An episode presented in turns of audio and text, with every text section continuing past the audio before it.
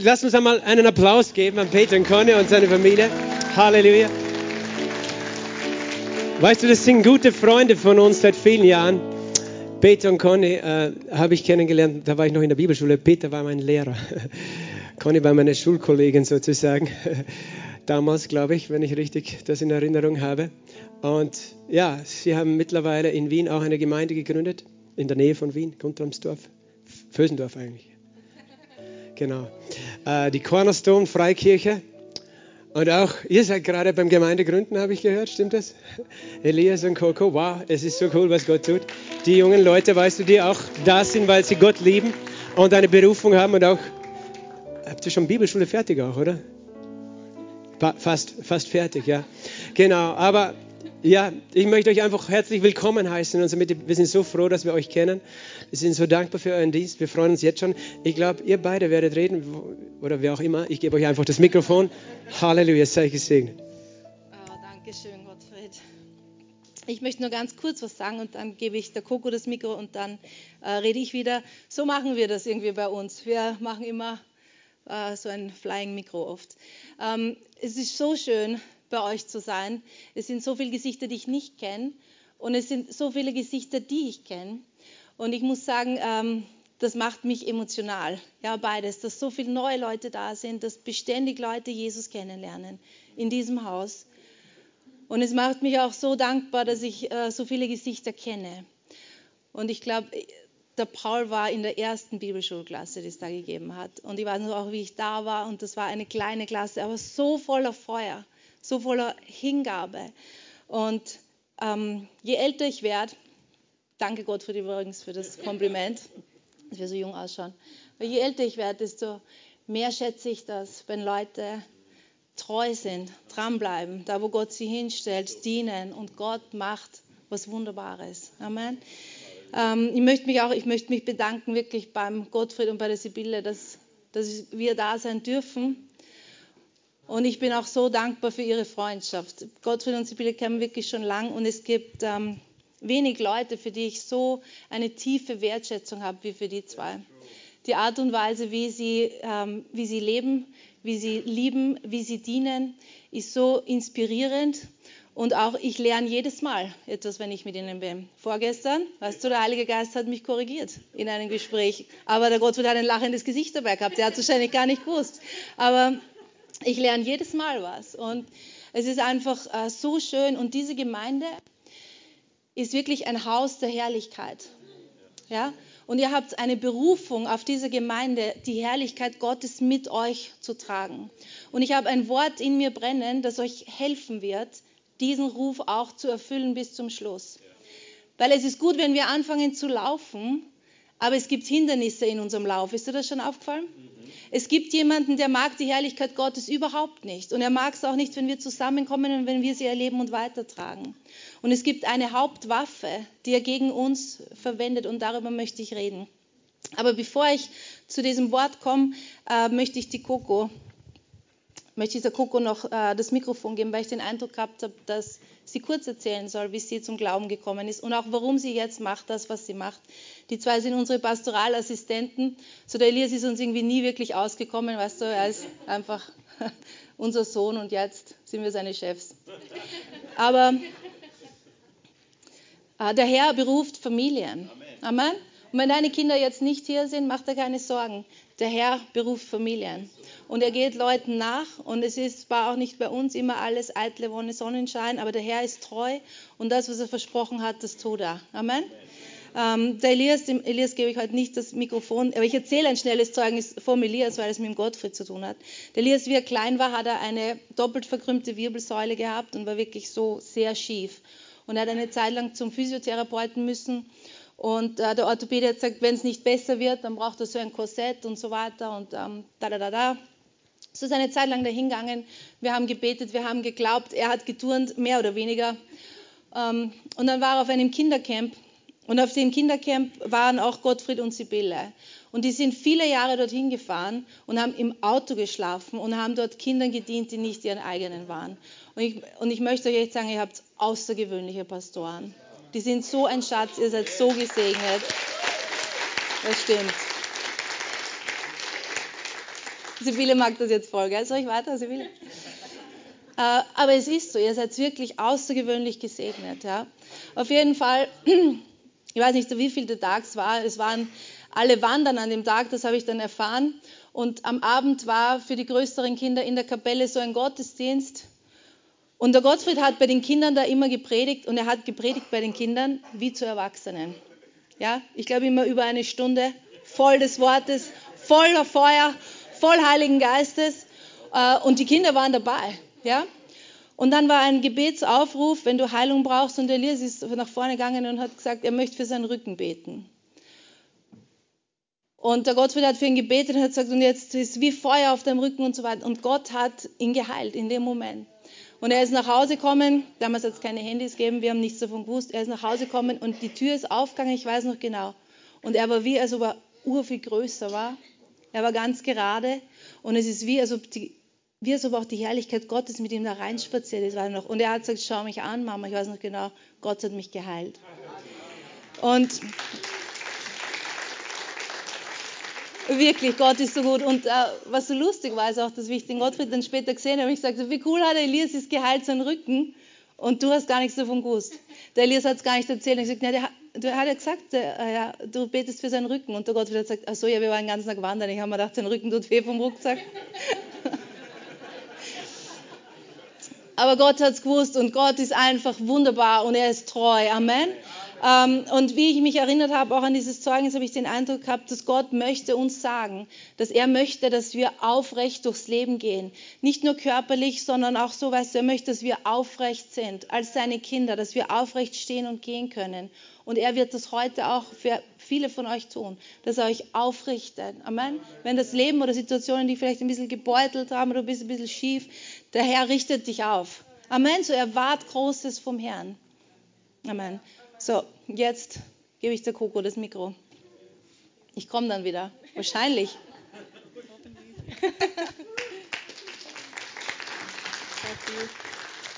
Hallo, ich freue mich sehr, dass ich heute hier bin. Ich werde euch kurz und knackig mein Zeugnis erzählen. Ähm, falls du mich nicht kennst, mein Name ist Coletta Kläuber. Ich bin in Garden ähm, aufgewachsen, das kennst du ziemlich sicher nicht. Das ist ein ziemlich kleines Dorf in ähm, Niederösterreich. Und ähm, bin seit Mai ähm, mit dem Elias verheiratet. Ja. Ähm, genau, so das. Ähm, und derzeit mache ich die Ausbildung ähm, zur Kindergärtnerin und bin eben ähm, in der Pastoralausbildung, Ausbildung in der REMA.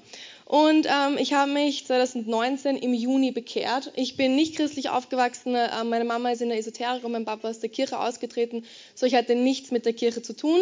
Dann habe ich den Elias kennengelernt in meiner Schule und er hat mir oft von Jesus erzählt. Und für mich war es immer so, ja, ist eh schön für ihn, aber was hat das mit mir zu tun? Warum? Ähm, was hat das irgendwie?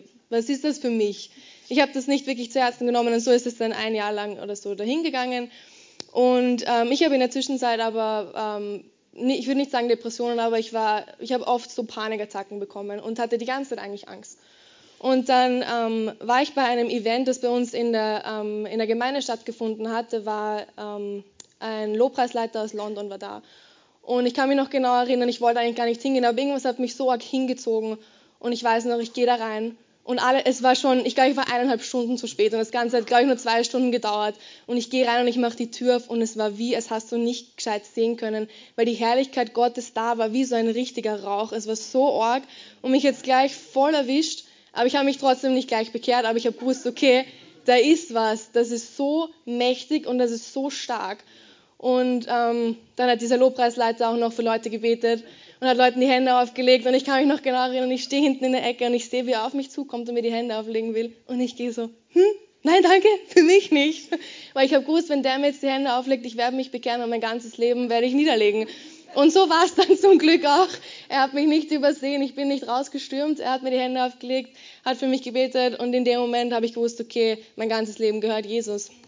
Und es war richtig, richtig cool. Danach sind auch richtig großartige Sachen passiert. Ich war mit Rita Dullinger dann in Indien und ähm, war auf Konferenzen. Und in den, ganzen in den ganzen zwei Monaten im Sommer war es wie, hat ähm, der Heilige Geist mein Herz richtig durchgewaschen. Und ähm, ich tanze voll gerne als Hobby und ich wollte dann das auch irgendwie verwenden, um Gott zu dienen. Und habe dann äh, ein bisschen, bisschen recherchiert und habe herausgefunden, okay, in Australien gibt es von Hillsong so eine, ähm, eine Bibelschule mit Tanz. Und ich habe mir gedacht, gute Idee, ich gehe dahin. Und ähm, habe schon E-Mails geschrieben dorthin und meine Pastoren haben mir schon sein Empfehlungsschreiben geschrieben, geschrieben. Und dann kann ich mich noch erinnern, weil ich habe mich so viel damit beschäftigt und habe eigentlich nicht aktiv den Heiligen Geist gefragt, ob ich das machen soll. Und ich kann mich noch erinnern, ich habe einmal geschlafen und ich bin aufgewacht mitten in der Nacht und der Heilige Geist sagt zu mir, geh nicht, that's not your plan. Bleib da, dien in deiner Gemeinde. Und für mich war es so, okay, das mache ich. Und damit war mein Herz so zufrieden. Und seitdem bin ich in der Gemeinde, seitdem diene ich in der Gemeinde und es ist die beste Entscheidung meines ganzen Lebens gewesen. Nachdem ich Jesus mein Leben gegeben habe, war das das Allerbeste, weil ich habe gewusst, okay, diese Gemeinde, das ist mein Zuhause. Da gehöre ich hin, da gehe ich nicht mehr weg. Und da bin ich aufgewachsen. Und ich war so, so froh darüber, dass er mir das auch im Schlaf gesagt hat, weil da habe ich nicht nachgedacht. da kann es machen. Und ich war so froh darüber und seitdem bin ich in der Gemeinde. Ähm, ich darf auch das Gebetsteam dort leiten. Ich liebe Gebet.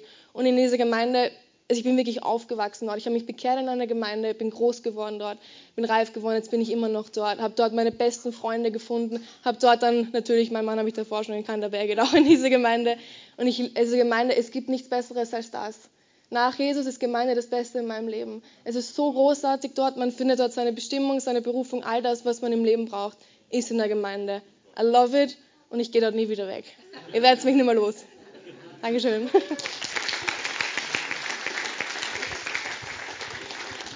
Okay, danke Herr für dein Wort. Danke Herr, dass du einfach mächtig bist, immer am Wirken, dass du jetzt da bist, mitten unter uns. Du bist wirklich der, der da war, der da ist und der da kommt. Danke Herr, alles von dir, alles für dich, alles zu dir hin. Wir lieben dich, Herr. Und wir äh, sagen, Heiliger Geist, tu du heute, was du tun möchtest. Verwend meinen Mund. Äh, mach unsere Herzen weich für dein Wort. Und ja, wir sind so dankbar, wir sind so glücklich dass du mit uns bist. Was für ein Schatz bist du. Amen. Amen. Wir lieben Gemeinde, ist dir schon aufgefallen. Und Gemeinde sind ja Menschen. Ja? Und ähm, wenn wir Jesus lieben, dann steigen wir in sein Herz rein. Und sein Herz schlägt auch für Menschen. Ja? Und das ist schön, wenn du dir schwer tust mit Menschen, dann sei einfach mit Jesus, er wird dir helfen. Ja? Wenn du deine Bibel mit hast, dann kannst du aufschlagen in Matthäus Kapitel 18, Vers 21 bis 22. Und wie ich euch schon angekündigt habe, ich möchte über ein Thema reden, das für uns alle wichtig ist, das uns alle betrifft, das für uns alle ein Segen oder ein Stolperstein sein kann. Und ich glaube, es ist das wirklich die Hauptwaffe des Teufels, die er gegen uns verwendet. Wenn du schon länger lebst als, weiß ich nicht, ein Jahr, dann weißt du, dass das Leben oft nicht so läuft, wie man sich vorstellt. Du weißt, dass Menschen können dich verletzen und auch du kannst Menschen verletzen. All diese Dinge passieren im Leben, auch wenn man mit Gott lebt, richtig? Ja. Und Gott lässt uns da nicht im Regen stehen. Er sagt, wie wir damit umgehen. Das Herz des Evangeliums ist Vergebung. Jesus ist der König der Könige weil er alles vergeben hat. Er ist der Meister in Vergebung. Deshalb triumphiert er über alles drüber.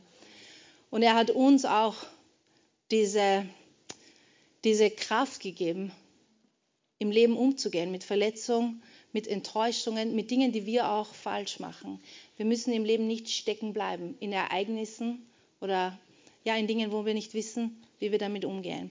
So, Matthäus 28, Vers 21 bis 22. Dann trat Petrus, wir alle lieben Petrus, zu ihm und sprach, Herr, wie oft soll ich meinem Bruder, der gegen mich sündigt, vergeben? Bis siebenmal? Jesus spricht zu ihm, ich sage dir nicht siebenmal, sondern bis siebzigmal siebenmal. Ich stelle mir das so vor, dass Petrus, äh, er tritt auf, ja, er sagt das und ich glaube, er war ziemlich beeindruckt von sich selbst. Wie oft muss ich vergeben? Siebenmal? Ziemlich viel, oder? Wie oft muss ich das machen, bis ich mein Schwert nehmen kann, so ungefähr, weil komischerweise, also sein Schwert, glaube ich, hat er immer dabei gehabt. Ich weiß nicht genau, wie er das gemanagt hat, aber er war, wir wissen, er war kampfbereit. Ja? So, pff, das mit der Vergebung, wie oft muss ich das machen? Ja, siebenmal. Und Jesus sagt siebenmal, siebzigmal, mit anderen Worten, andauernd, so oft es notwendig ist, sollst du vergeben. Die Antwort ist ganz leicht. Warum sagt Jesus da diese hohe Zahl? Weil es etwas ist, das uns im Leben andauernd und ständig begegnet. Ja, Vergebung. Ähm, Jesus hat uns alles vergeben und wir sind so dankbar dafür. Und jetzt ist es an uns auch, dass wir mit Vergebung umgehen, so wie er es uns auch gezeigt hat. Dein Umgang mit Enttäuschungen, mit Verletzungen ist entscheidend dafür, ob du deinen Lauf laufen kannst für den Herrn.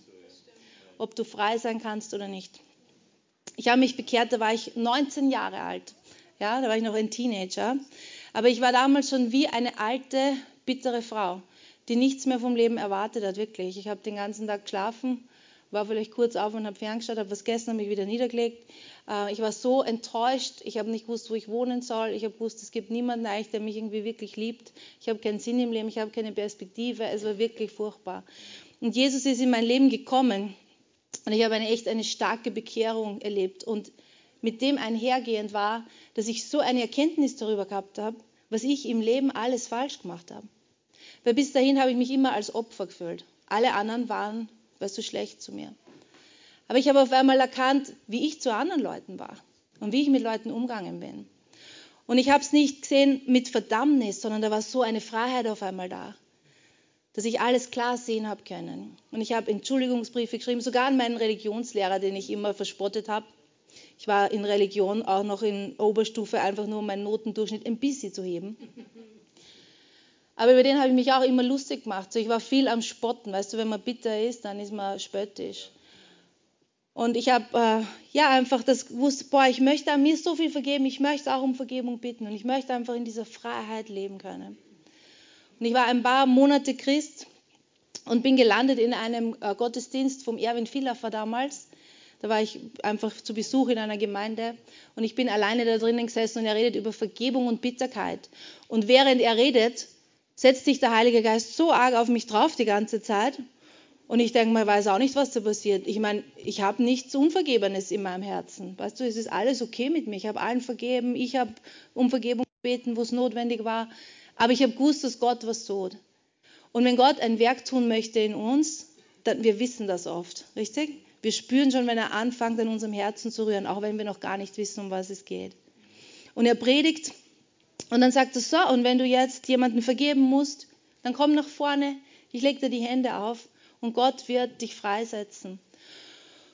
Und in mir war so, okay, ich muss davor, aber ich weiß nicht, um wen es geht. Und in dem Moment, wo ich vorne stehe, kommt man und ich weiß, um wen es geht. Und es war eine Person, die einfach mein halbes Leben lang einen großen Einfluss auf mich gehabt hat und wirklich nicht gut zu mir war und irgendwie habe ich es so oberflächlich vergeben gehabt, aber ich habe gar nicht gewusst, das Ausmaß von dem, was das in meinem Herzen angerichtet gehabt hat. Und wie verletzt ich war und wie bitter ich war. Und ich stehe vorne und er betet für mich und er sagt dann so, leg mir die Hände auf und er sagt und, und geht weiter. Und dann geht er zurück und er sagt, ich soll das sagen vom Herrn, deine Vergebung für die Person wird große Gnade für sie jetzt freisetzen. Und ein paar Tage später hat sich diese Person dann bekehrt ist interesting irgendwie, ja. Weißt du, das, was wir lösen können, auch hat einen Einfluss für andere Leute auch. Und ich bin nach Hause gegangen und ich habe mich auch, ich habe mich so viel leichter gefühlt und so viel größer auch. Ich weiß noch, ich habe zum Beter dann gesagt, gell, ich bin größer. Weißt du noch? Ich habe gesagt, gell, ich bin größer. Und er so, nein, du, nein, du bist nicht größer. Aber es war einfach, weil ich mich so leichter gefühlt habe. Und ich war so glücklich und ich war so frei. Und nach einiger Zeit, ja, nach einigen Monaten, ist das irgendwie wieder so in mich hineingekrochen. Und wenn ich was gehört habe von der Person, war so ein Gefühl in mir. Ja. Kennst du das? Und dann habe ich mir gedacht, hä, was ist jetzt da mit mir? Bin ich nicht vergeben? Habe ich nicht vergeben? Was ist das? Und ich habe mich eine längere Zeit irgendwie mit diesem Thema geplagt. Und ich glaube, manchen von euch geht es auch so. Und deshalb möchte ich euch heute helfen. Was ist Vergebung? Und was, ist auch, was sind Schritte dann, die ich gehen muss in diesem Vergebungsprozess? Was braucht es wirklich, dass wir frei sind und frei bleiben? Amen. Weil der Teufel möchte uns andauernd in Gebundenheit haben. Und er ist nicht kreativ, aber er ist listig. Da gibt es diese Geschichte, habe ich mal gehört, vom Cole Stringer, ein australischer Prediger, und der war unterwegs irgendwo in irgendeinem Land, keine Ahnung, solche Sachen merke ich mir nicht, als Fotograf und er hat so Wilderer getroffen und diese Wilderer haben äh, Affen gefangen. Ich weiß es nicht, okay, muss man nachher nicht sagen. Ich weiß nicht, okay zu wildern, ja. Aber, wenn, aber es ist nicht der äh, Punkt der Geschichte. Ähm, Und die haben die Affen gefangen, weil sie die verkauft haben, sehr teuer. Und diese Affen waren sehr, sehr schlau. Egal welche Fallen die ausgelegt haben, egal wie die die fangen wollten, die haben gesagt, die kann man nicht fangen, die sind so schlau. Und dann sind sie irgendwann draufgekommen, dass diese Affen haben eine Schwäche. Und das ist, sie mögen glitzernde Dinge. Und die haben dann äh, so Käfige aufgestellt, also glitzernde Sachen reingestellt haben, wo die Affenhand durchpasst hat. Wenn es drinnen war, hat es genommen und die haben nicht mehr auslassen. Und diese Wilderer hat gesagt, er hat das beobachten können, die sind kommen. Der Affe hat das Ding gehalten, hat die angeschaut und er hat gewusst, er kriegt jetzt eins drübergezogen und das war's, aber er hat nicht auslassen. Und der Cole Stringer hat gesagt, wie er das gesehen hat, hat der Heilige Geist zu ihm geredet und er hat gesagt, und so sind so viele Christen, wenn es geht um Vergebung, Unvergebenheit und Bitterkeit, dass wir lassen nicht los. Ja? Und wir lassen manchmal nicht los, weil wir uns denken, damit sage ich dann, es ist okay, oder wir lassen nicht los, weil wir uns denken, dann gebe ich mich wieder in die Situation hinein, wo mir wieder geschadet wird. Und Gott möchte uns frei haben. Amen. Amen. Gott möchte uns frei haben, ja? Und er hat einen guten Weg für uns. So, ich habe ein paar Punkte und wenn ich mit den Punkten fertig bin, dann bin ich überzeugt, dass der Heilige Geist diesen Raum in einen Operationssaal echt des Heiligen Geistes umwandeln möchte. Also habe ich mein Krankenschwester-Outfit heute an für euch. Äh, und der Heilige Geist wird dir dienen und du wirst rausgehen heute mit mehr Freiheit, mit Kühnheit, mit Zuversicht, mit mehr Freude auch wieder. Unvergebenheit, Bitterkeit ist ein Dieb. Amen. Es stiehlt Freude, es stiehlt Frieden und das lassen wir nicht mehr zu. So Punkt Nummer eins ist, Vergebung ist ein Auftrag, ist ein Befehl. Im äh, Kolosser 3, Vers 13, da steht, ertragt einander. Manchmal tun wir uns nur ertragen, gell? Ertragt einander, vergebt euch gegenseitig, wenn einer Klage gegen den anderen hat, wie auch der Herr euch vergeben hat, so auch ihr. Wie hat der Herr dir vergeben? Er hat uns alles vergeben. Weißt du, dass der ganzen Welt ist alles vergeben. Diese Welt hat kein Sündenproblem. Diese Welt hat ein Problem damit zu erkennen, dass alles vergeben ist. Amen. Deshalb sind wir da und wir predigen das Evangelium. Wir sagen, du kannst kommen, du bist versöhnt, der Vater hat nichts gegen dich. Jesus hat alles bezahlt, dir ist alles vergeben. Du kannst kommen mit Kühnheit und Freiheit, da ist ein Weg für dich. Amen. Amen. Das ist unsere Botschaft. Der Herr hat uns alles vergeben. Er hat uns vergeben, bevor wir gesagt haben, ich brauche ich brauch Vergebung. So, du bist beauftragt, immer zu vergeben. Und wenn der Herr uns etwas befiehlt, dann ist in dem Befehl, in diesem Wort, ist schon die Gnade da, das zu tun. Weil er sagt nie etwas zu uns, was wir dann nicht machen können. Und er sagt nie was zu uns, was wir aus unserer eigenen Kraft machen sollen. Sondern wenn er spricht, ist in dem schon die Befähigung, das zu tun. Amen. Er sagt, vergib, so wie ich dir vergeben habe. Einfach so, alles, einfach so. Und du kannst das. Es ist einfach eine Entscheidung. Ja? Wir können uns entscheiden. Du hast deinen Willen, du hast dich entschieden, heute aufstehen, Zähne putzen, anziehen, herkommen. Du kannst einfach entscheiden, mhm, ich mache das, was der Herr sagt, ich vergebe. Und ich sage, ja, das mache ich. Das ist einfach. Dazu braucht man kein Gefühl, dazu brauchst du auch keine Entschuldigung von der anderen Person. Du hast die Freiheit, das zu tun. Ist einfach ein, so wie der Prophet Nike sagt, just do it. Ja, ganz einfach.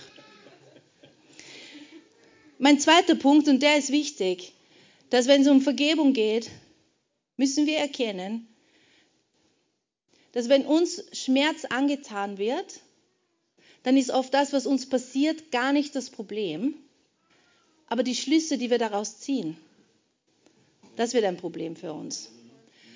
Der Teufel ist ein Schmerzflüsterer. Wann immer dir Schmerz passiert oder Schmerz zu dir kommt, ist er da, und er flüstert dir was zu, was das bedeutet. Versteht ihr, was ich sage? Und damit möchte er Gedankenfestungen in unserem Kopf bauen. Und diese Gedankenfestungen gilt es niederzureißen. Die gilt es zu entlarven und die gilt es niederzureißen. Glaubenssätze, die sich in unserem Kopf festsetzen und die uns dann führen und leiten, ohne dass wir es oft bemerken. Die kommen oft von ähm, Verletzungen, Dinge, die uns passieren. In meinem Fall von der Geschichte, wo ich euch erzählt habe, war das so, ich habe vergeben, aber ich habe gemerkt, wann immer ich ein bisschen in einer gleichen Situation bin oder mich jemand an diese Person erinnert hat, sind Dinge in mir passiert oder ich habe mich verhalten oder ich habe Gefühle gehabt, die ich irgendwie gar nicht genau erklären habe können. Und ich habe irgendwann dann sagen müssen, ja, was ist denn da? Was ist da in mir? Und der Heilige Geist ist so gut, wann immer wir ihn etwas fragen, er ist der Geist der Wahrheit und Wahrhaftigkeit. Er zeigt uns, was wahr und wahrhaftig ist. Aber er wartet oft darauf, dass wir sagen, okay, sag mal, was da los ist. Und wie ich das sagte, was ist da? Bin ich drauf gekommen, also ich habe Glaubenssätze in meinem Kopf, die waren eine Festung. Die waren so, wann immer dich jemand wirklich gut kennenlernt, dann mag er dich nicht mehr. So achte darauf, dass Leute immer auf, gewissen, auf einer gewissen Distanz bleiben. Und das war mir nicht bewusst, aber ich habe nach dem gelebt. Weißt du, ich war gut in, hallo, super, dass du da bist, aber wenn du mir zu nahe kommst, kriege ich Panik. Und dann habe ich meine Methoden, wie ich dich auf Distanz halte.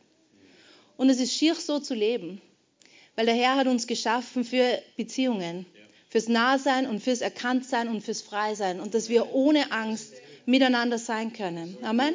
Das Komische war, dass ich sogar zu einem gewissen Grad mit dem Herrn so war. Wenn ich merkte, wer kommt mir zu nah, dann war in mir so ein, ja. Und in meinem Kopf natürlich weiß ich, Gott kennt mich, er liebt mich. Aber diese Glaubenssätze, die sind oft so stark.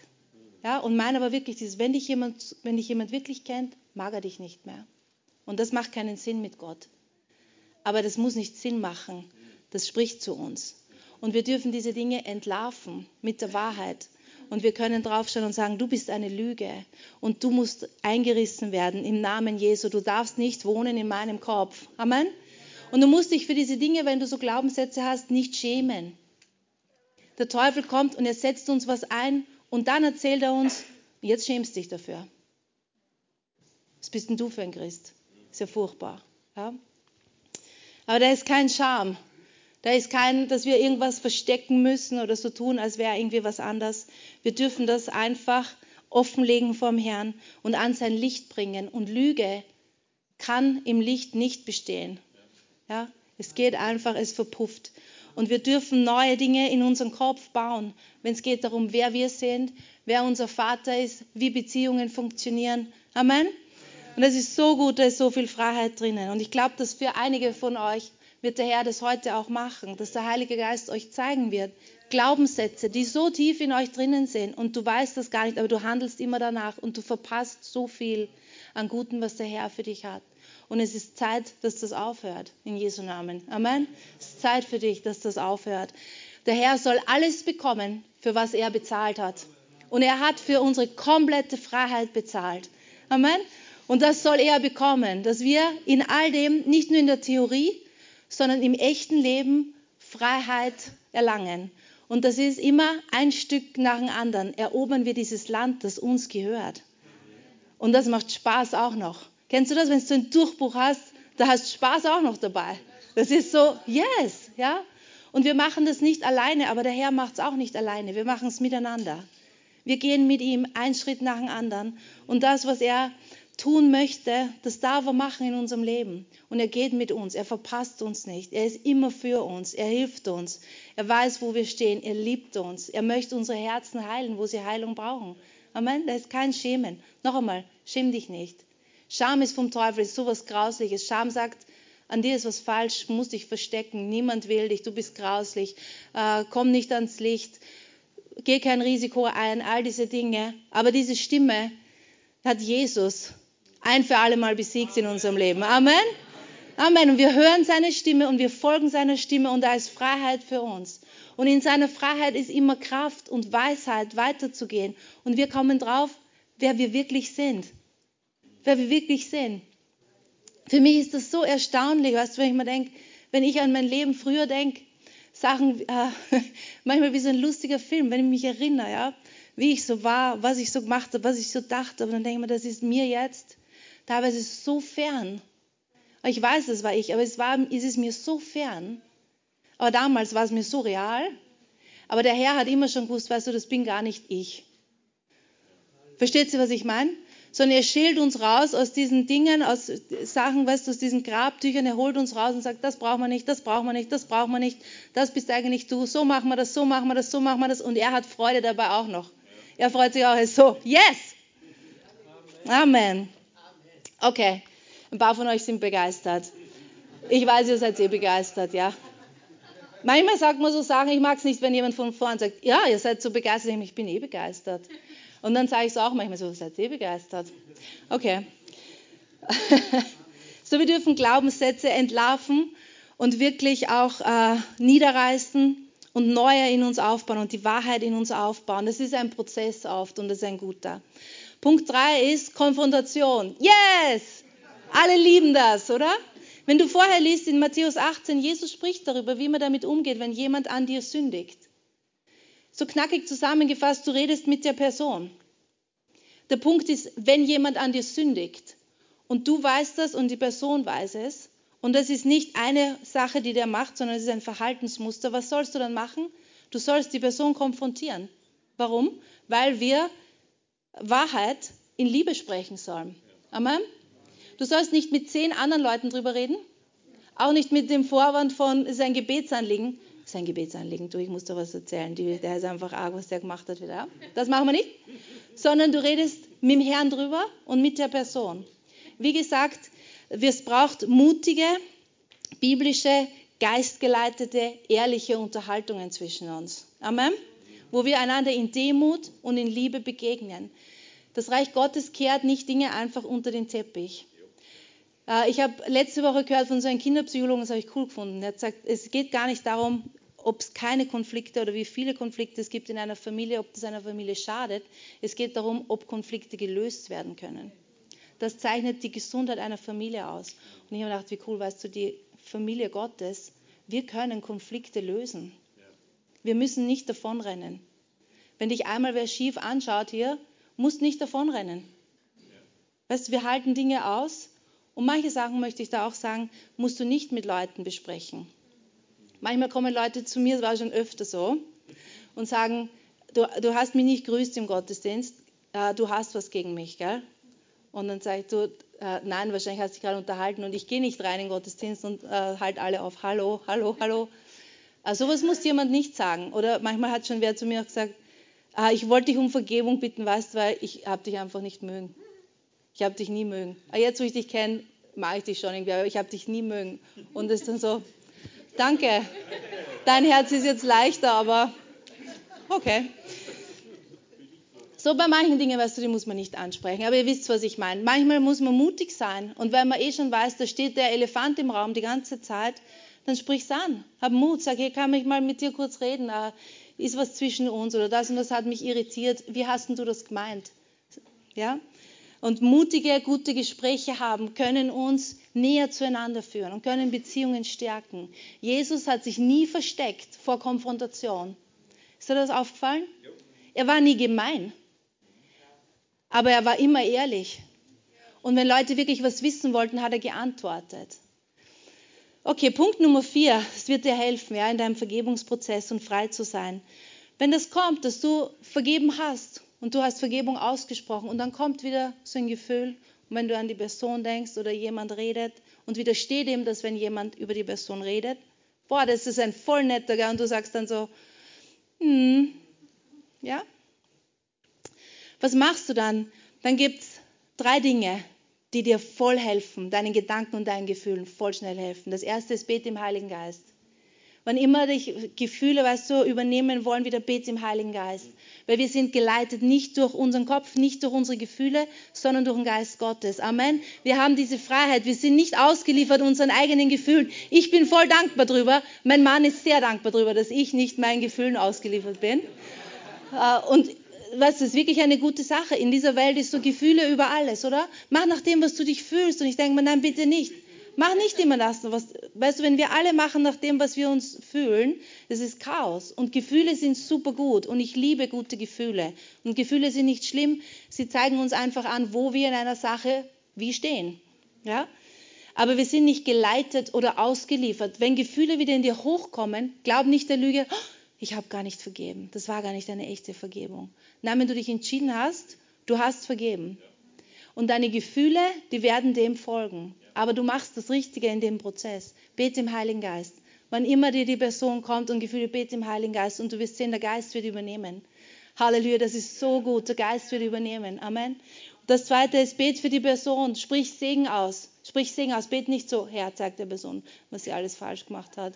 Und so nicht, sondern segne die Person und bet für die Person. Es gibt nichts, was dich schneller frei macht in dein Gefühl, als wenn du für die Person betest.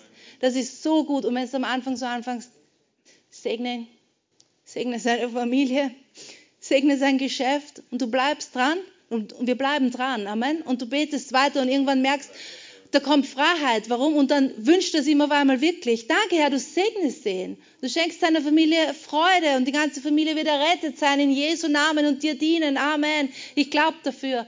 Das ist Freiheit. Und ich liebe Jesus dafür, dass er so war, wie er war. Was war das Letzte, was er gemacht hat am Kreuz? Er betet für Vergebung, für die Leute, die ihm das antun. Vater, vergib ihnen, sie wissen nicht, was sie tun. Er macht das, er ist uns ein Vorbild. Er hat alles überwunden. Und er sagt uns, dass wir diese Dinge tun sollen, weil er selber es getan hat. Und er hat all diese Dinge überwunden für uns, dass wir in dieser Überwindungskraft leben können. Jesus kennt das alles. Er kennt Spott. Er kennt, wenn die ganze Familie sagt, der ist ja von Sinnen, der ist ja verrückt, was der tut. Er kennt das, wenn eine ganze Stadt einen ablehnt. Die Leute, mit denen er aufgewachsen ist, die wollen ihn alle nicht. Ihr kennt das, wenn jemand, der nah war, ihn verrät und verkauft. und verkauft. Ja, mit einem Kuss. Kennst du solche Situationen? Oder ich wäre verrät mit einem Kuss. Das tut so weh. Und er kennt es einfach, wenn, der, wenn man verleugnet wird.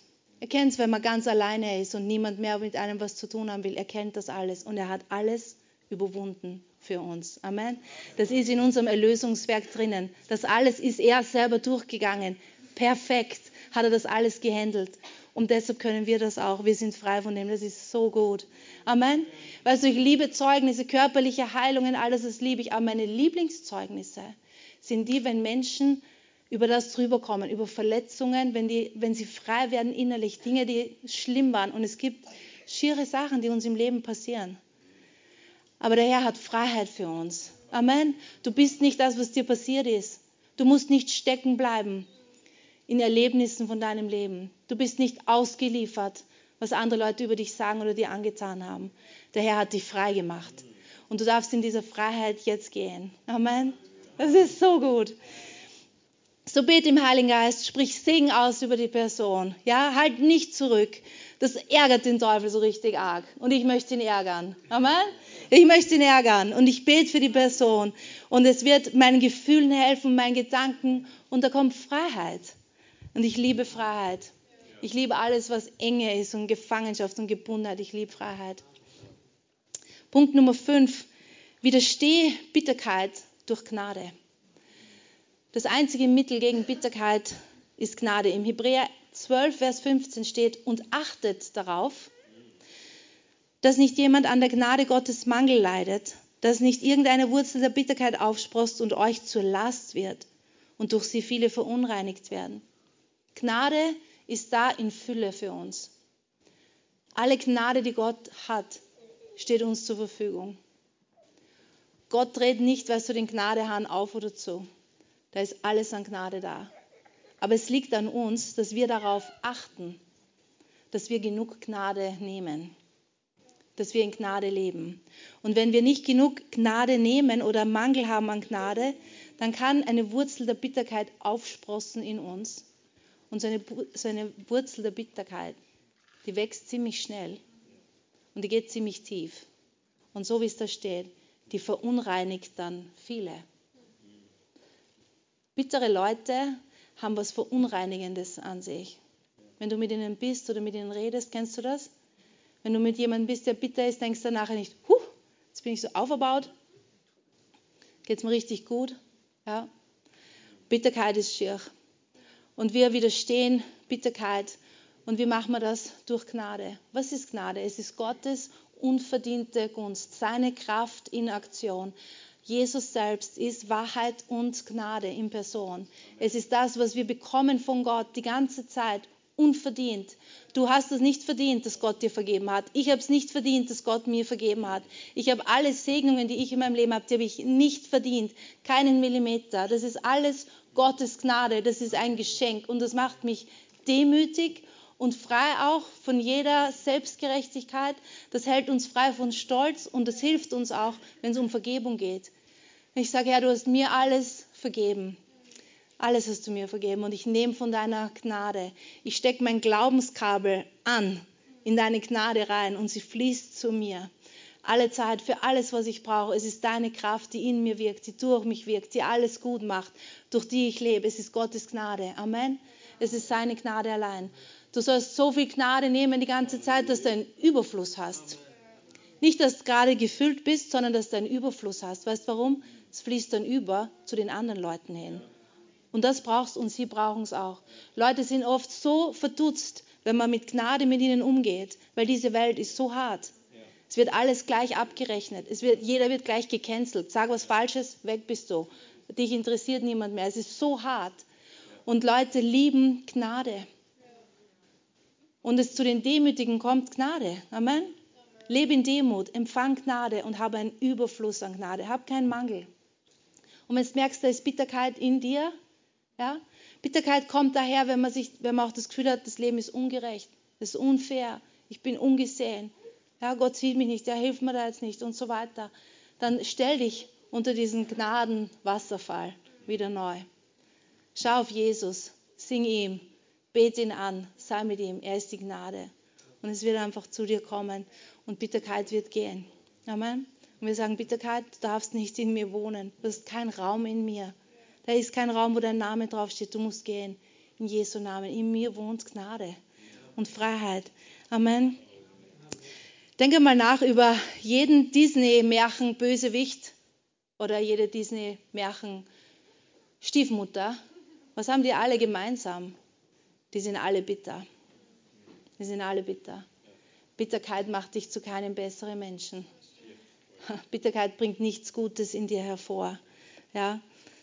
sondern es ist Gnade, die uns gut tut.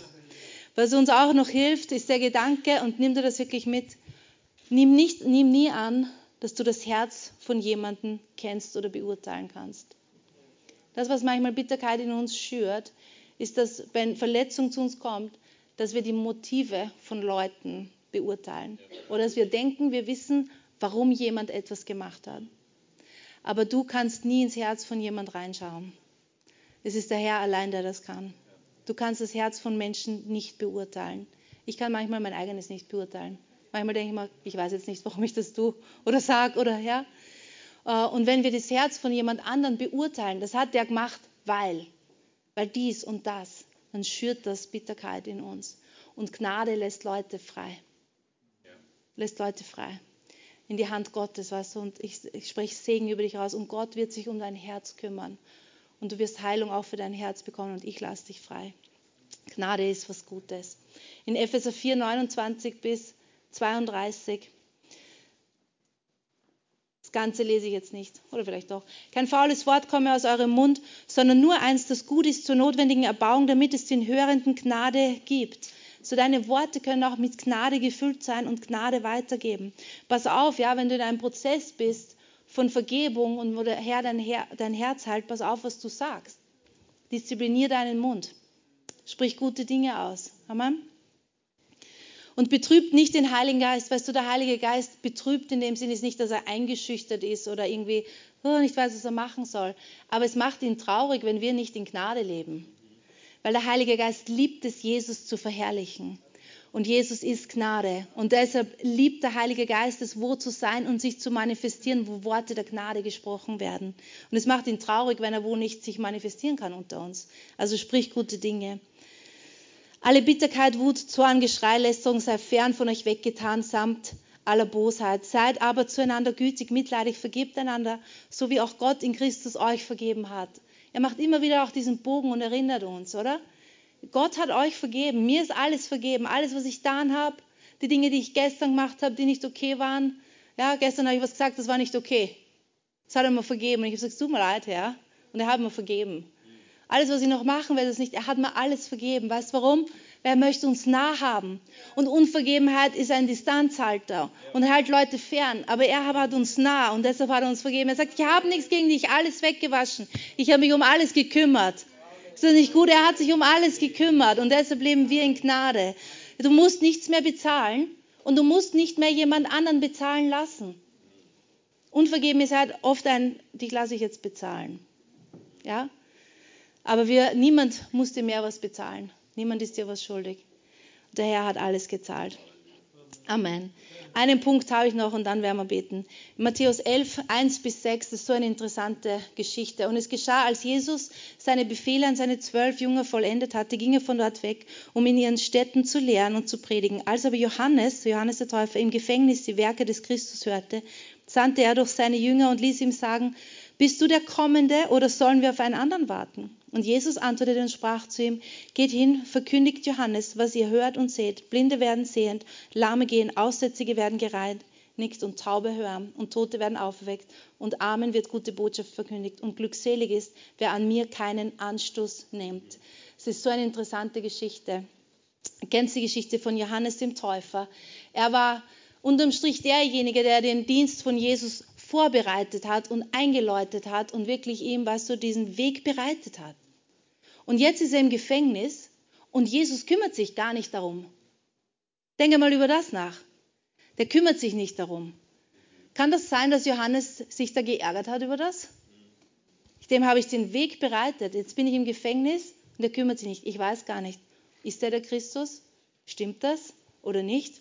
Und er lässt schicken, bist das jetzt du oder nicht? Obwohl er selber ja prophezeit hat, dass es ist. Er ist an einem Punkt, wo er das anzweifelt. Er zweifelt an, wer Jesus ist. Er zweifelt wahrscheinlich an, was sein Dienst jetzt war. Und Jesus sagt ihm, da, da, erzählt ihm das, was passiert. Und dann sagt er was Interessantes. Glückselig ist, wer an mir keinen Anstoß nimmt. Warum sagt Jesus das? Kann das sein, dass Johannes der Täufer Anstoß genommen hat an Jesus? Oder über, sich über ihn geärgert hat oder gekränkt war? Und es ist nicht so, dass Jesus etwas falsch gemacht hat und deshalb muss Johannes der Täufer ihm jetzt vergeben. Aber manchmal im Leben laufen Dinge nicht so, wie wir es uns vorstellen und dann nehmen wir Anstoß. Und es ist nicht so, dass du dann jemand spezifisch vergeben musst. Aber wenn du nicht aufpasst, macht das was mit deinem Herzen. Und Johannes der Täufer, Jesus ist nicht gekommen und hat dafür gesorgt, dass Johannes der Täufer freikommt. Und ich weiß nicht, wie es dem Johannes da gegangen ist. Aber der war auch ein Mensch, der hatte Gefühle. Und manchmal läuft es nicht so, wie wir es uns vorstellen. Aber überlege mal, Johannes der Täufer. Jesus sagt dann, nachdem die weg sind, nur zu seinen Jüngern, war kein Mensch so wie Johannes. Was für einen Lauf ist er gelaufen für alle Ewigkeit? Was für eine Krone hatte er, glaubst? Aber in dem Moment schaut es nicht gut aus für ihn. Und es ist anders, als er sich vorstellt. Und ich habe so eine Leidenschaft dafür. Ich habe es in der Bibelschule schon gesagt. Ich habe so eine Leidenschaft dafür, dass Christen ihren Lauf fertig laufen. Und eins der Dinge, die ich sehen kann in den letzten 20 Jahren, warum Leute nicht mehr ihren Lauf laufen und mit Gott leben, ist, dass sie Anstoß nehmen an Gott. Dass sie sich Dinge gewünscht haben oder sie haben Sachen investiert, sie haben gedient, sie haben Sachen getan und dann läuft es nicht so, wie sie sich vorstellen. Und sie fühlen sich von Gott verlassen, sie ärgern sich irgendwie über ihn und sie weichen zurück. Und Jesus sagt hier glückselig und das Wort bedeutet wirklich glücklich sein, bist du, wenn du dich nicht an mir ärgerst. Und ich glaube, für manche hier heute ist es an der Zeit auch, dass du deine Enttäuschung niederlegst und dass du dich wieder hingibst, dem Plan Gottes und dass du wieder glücklich sein kannst. Und vielleicht, und weißt du, das ist etwas, das wollen wir manchmal nicht zugeben. Da bin ich irgendwie von Gott enttäuscht oder da habe ich mich geärgert, das habe ich mir anders vorgestellt. Und dann sagen wir das nicht. Und dann kannst du in uns dahin brodeln. Und auf einmal ist wer weg vom Fenster und du denkst was ist da passiert? Oder was ist jetzt passiert? Und wir dürfen immer ehrlich zum Herrn sein, weil er kennt eh unser Herz. Und wenn es etwas gibt, wo du sagst, sag ich mal anders vorgestellt, Herr, da bin ich enttäuscht, dann ist das dein Moment heute, dass du wieder sagst, okay, Herr, so schaut's aus, aber ich vertraue dir und ich liebe dich. Ich weiß, du schaust auf mich und ich möchte einen Plan für mein Leben haben und du wirst glücklich heute wieder da rausgehen. Daher möchte ich glücklich haben. Amen. So, wenn das Lobpreisteam kommen kann, dann wäre das super. Und wir haben so ausgemacht, dass auch das Gebetsteam heute frei hat, weil ich möchte wirklich, dass wir euch dienen können. Ja? Dass äh, der Peter und Elias, die Coco und ich, wir euch dienen können und dass jeder jetzt auch frei ist, nach vorne zu kommen, wenn du das möchtest. Du kannst daherkommen, du kannst dich hinknien, du kannst bleiben, wo du bist. Wenn du Gebet haben möchtest, dann komm nach vorn. Wir werden dir einfach nur kurz die Hände auflegen und einfach ähm, mit dem übereinstimmen, was der Heilige Geist gerade in deinem Leben tut. Du musst es uns gar nicht sagen. Aber es ist vielleicht bist du da und du musst dich wirklich nur entscheiden, ja, ich werde vergeben. Vielleicht ist eine Person kommen, wo du sagst, der werde ich heute vergeben. Vielleicht sind Gefühle da und du möchtest einfach auch noch beten für die Person. Vielleicht zeigt der Herr dir Glaubenssätze, die in deinem Kopf sind. Und die wird er heute sprengen und er wird dir neue Wahrheit in dein Herz geben. Vielleicht ist es nur, dass du extra Gnade empfangen musst heute, damit Bitterkeit wirklich rausgewaschen wird aus deinem Herzen. Oder es ist dieses, ja, ich möchte eine neue Hingabe an dich machen, Herr. Ich habe mich irgendwie geärgert. Oder ich habe mich übersehen gefühlt oder was auch immer. Aber heute, Herr, sage ich wieder, alles, was du willst, Herr, mein ganzes Leben gehört dir. Und du möchtest dich hingeben, dann kannst du auch noch vorn kommen und wir werden auch für dich beten. Halleluja, wir danken dir, Herr. Und noch einmal, schäm dich nicht, da ist kein Scham. Ja? Auch wenn du, ich kenne nicht, die meisten von euch kenne ich nicht. Wenn du ein Leiter bist von einem Dienst oder so, und du denkst, ah, nein, da komme ich jetzt nicht, das ist irgendwie peinlich. Schäm dich nicht. Scham ist vom Teufel, ist bösartig, aber ist besiegt. Amen. Da ist Freiheit da. Halleluja. Und das ist ein Thema, das brauchen wir alle immer wieder und immer wieder und immer wieder, weil wir werden unseren Lauf für den Herrn fertig laufen. Und dieses Haus ist ein Haus der Herrlichkeit Gottes. Amen. Und niemand darf das stehlen. Niemand darf das stehlen. Und die Herrlichkeit Gottes wohnt hier und sie bleibt hier und Gott fühlt sich wohl hier. Und er fühlt sich wohl, wenn er was tun darf in unseren Herzen. Amen. Halleluja.